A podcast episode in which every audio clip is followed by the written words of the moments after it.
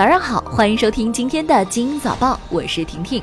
昨天，湖南在一天内八百六十八个乡镇暴雨，湖南启动了三级防汛应急响应。受到洪水影响，长沙橘子洲清水平台被淹，景区紧急闭园。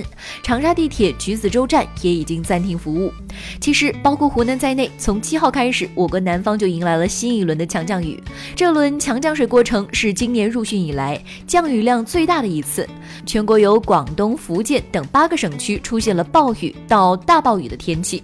暴雨天出行，大家一定要格外注意了。针对有媒体报道养老金二零三五年或将耗尽结余，八零后可能成为无养老金可领的第一代的报道，人社部有关司事负责人昨天表示，这是对养老保险制度理解不到位。对于养老保险可持续发展的问题，中央高度重视，未雨绸缪，已经制定了一系列应对措施，完全能够保证养老金的长期按时足额发放。近日，中国将于二零二零年探测火星的消息引发热议。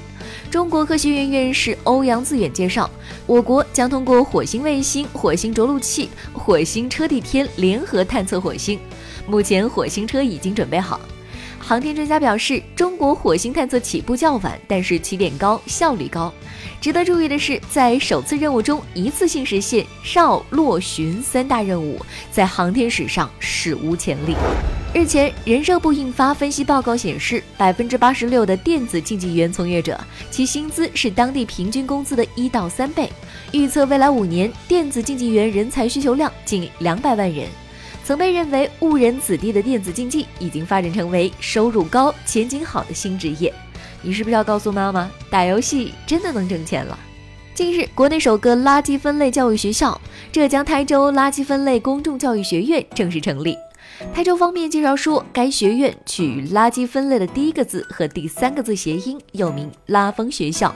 它是由台州市生活垃圾分类工作领导小组办公室与台州广播电视大学联手打造，是一个集垃圾分类培训、策划、宣传、研究于一体、线上线下相结合的综合性平台，旨在进一步推广普及垃圾分类工作。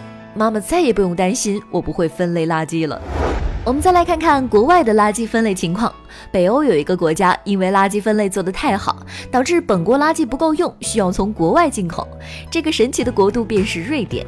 在瑞典，垃圾回收率达到百分之九十九，只有不到百分之一的垃圾被填埋。在可回收垃圾中，将近一半被用来焚烧发电，供居民取暖用电，甚至出现垃圾不够用，需从别国进口的状况，也因此诞生了一桩每年收入上亿美元的生意。阿联酋一名商人日前在采访中披露，要将南极冰山拖至阿联酋，为当地提供可饮用的干净水源。其筹备多年的项目即将开始测试。今年晚些时候，一座相对较小的冰山将被拖至南非开普敦或澳洲珀斯。项目的终极目标是将冰川从南极拖至阿联酋，耗资可能会达到十亿元人民币。根据日本媒体报道。杰尼斯事务所社长喜多川于九号下午四点因病去世，终年八十七岁。葬礼将在杰尼斯一人范围内进行。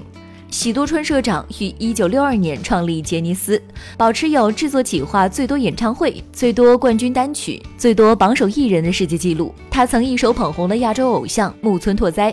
今天的精英早报就到这里，祝你度过美好的一天，我们明早见喽。